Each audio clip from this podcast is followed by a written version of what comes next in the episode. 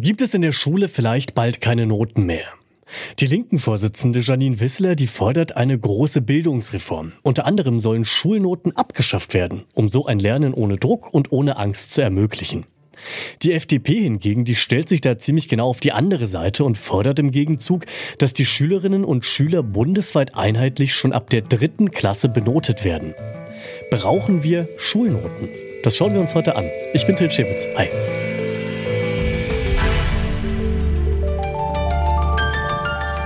Zurück zum Thema.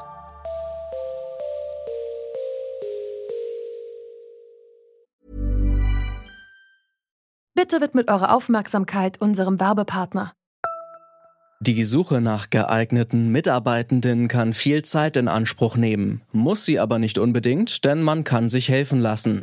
Zum Beispiel mit den Premium-Stellenanzeigen von Indeed, denn damit wird eure Stellenanzeige in der Suche sichtbarer und Bewerberinnen und Bewerber werden schneller auf euch aufmerksam.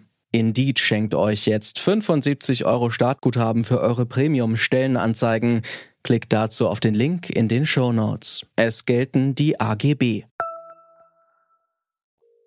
Ab wann man in der Schule Noten bekommt, das ist in jedem Bundesland ein bisschen anders. Und selbst innerhalb der Bundesländer kann es dann nochmal Unterschiede zwischen den jeweiligen Schulen geben. In großen Teilen Bayerns zum Beispiel, da bekommen Schülerinnen und Schüler schon zum Ende der zweiten Klasse Zeugnisnoten. In manchen Schulen in Bremen hingegen, da startet die Benotung erst in der achten Klasse.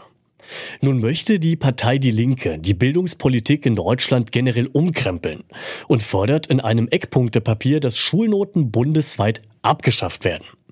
Dafür gäbe es genügend wissenschaftliche Argumente, findet die bildungspolitische Sprecherin der Linken im Brandenburgischen Landtag, Katrin Dannenberg. Es ist natürlich auch wissenschaftlich erwiesen, dass Noten einfach nicht objektiv sind und dass sie im Wesentlichen abhängig sind von der Lehrperson. Es ist, äh, wissenschaftliche Versuche haben gezeigt, dass ein Deutschaufsatz und selbst eine Mathematikarbeit höchst unterschiedlich von Lehrern bewertet werden oder dass äh, auch die Herkunft eines Kindes bei der Bewertung durch Noten eine Rolle spielt, sogar der Vorname oder dass die Tagesform der Lehrkraft eine Rolle spielt oder der Platz der Arbeit im Stapel der Arbeiten.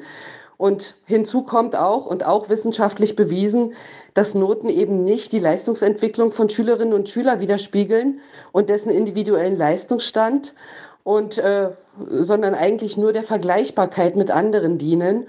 Und das Schlimmste ist, dass Noten und insbesondere schlechte Noten natürlich absolut demotivierend wirken und Druck erzeugen bei den Kindern. Und wenn man Kinder und Jugendliche fragt, dann werden sie ihnen sagen, dass sie sich fürchten vor dem Versagen in der Schule. Das hängt eben auch mit Noten zusammen. Und wir wissen alle, Angst frisst Lernmotivation. Und hier müssen wir uns eben etwas anderes einfallen lassen, wenn wir Kinder wirklich auch einschätzen wollen und wenn wir sie motivieren wollen zum Lernen. Da helfen Zensuren eben überhaupt nicht. Das sind Argumente, die auch Hauke Hilz versteht. Er ist stellvertretender Fraktionsvorsitzender der FDP in Bremen und auch deren Sprecher für Kinder und Bildung.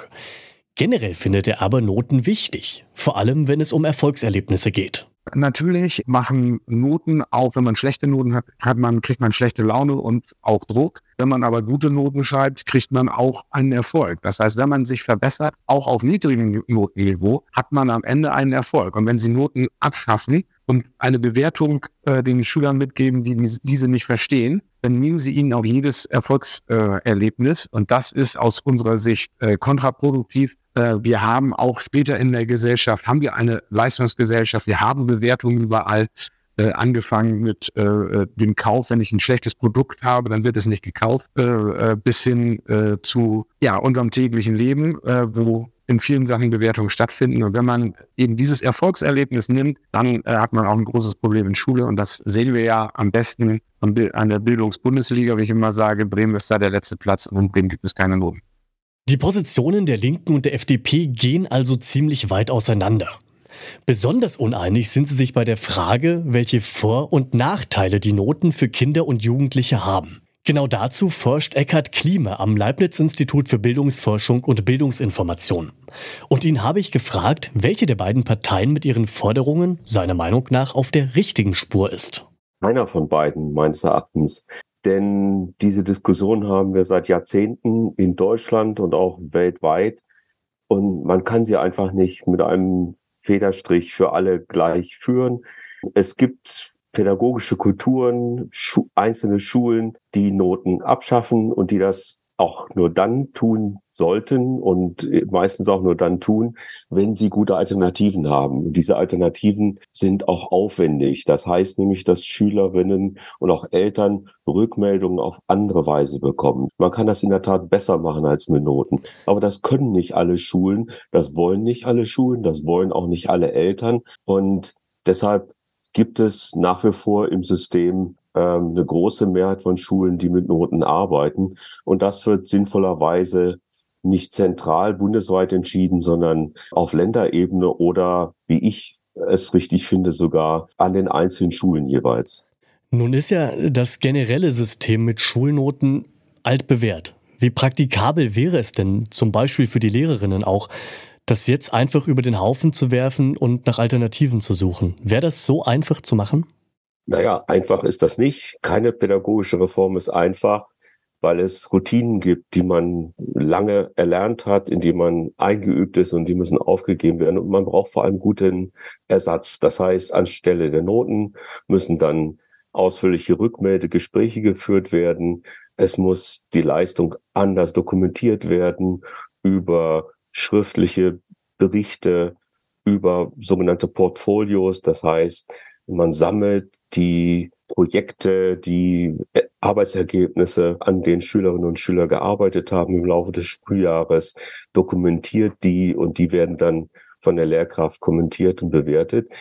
Ähm, oder man macht diagnostische Tests, die es inzwischen auch in vielen Fächern und für viele Jahrgangsstufen gibt, wo sehr viel präziser auch im Laufe eines Schuljahres die Schüler erfahren können, wo sie noch Verbesserungs Möglichkeiten haben, wo sie Lücken haben, so dass man dann direkt ansetzen kann. Aber das sind alles Alternativen, die auch arbeitsaufwendig sind und mit denen man sich erstmal vertraut machen muss. Und deshalb kann sowas nicht eine Lehrkraft alleine schaffen, sondern es muss ein Kollegium dahinter stehen.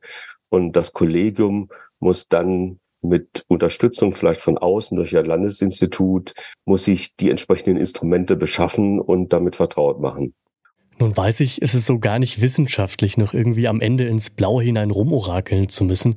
Aber ich würde Sie trotzdem gerne fragen, glauben Sie, dass wir in absehbarer Zukunft uns von diesem bisher doch verbreiteten System der Schulnoten verabschieden werden? Ich glaube nicht vollständig. Ich hoffe, dass man in den ersten Jahren, also in der Grundschule, in der Tat bis zur Klasse drei, würde ich sagen, auf Noten verzichten kann und dass auch in weiterführenden Schulen immer mehr es sich einspielt, dass vielleicht bis Klasse sechs oder sieben man auf Noten verzichtet.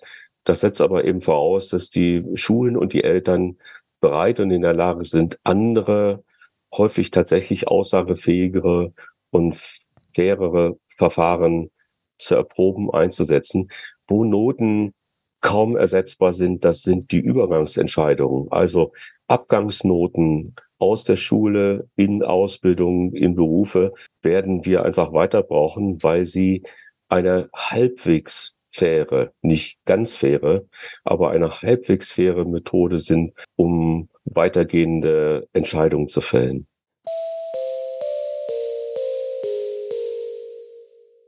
Keine pädagogische Reform ist einfach. Und auch die Antwort auf die Frage, ob wir Schulnoten noch brauchen, die ist nicht einfach mit Ja oder mit Nein zu beantworten. Denn ja, es braucht Bewertungen, die beim Wechseln an weiterführende Schulen einen Weg aufzeigen. Und nein, Noten sollten nämlich nicht der einzige Maßstab sein, nach dem die Leistung junger Menschen bewertet wird.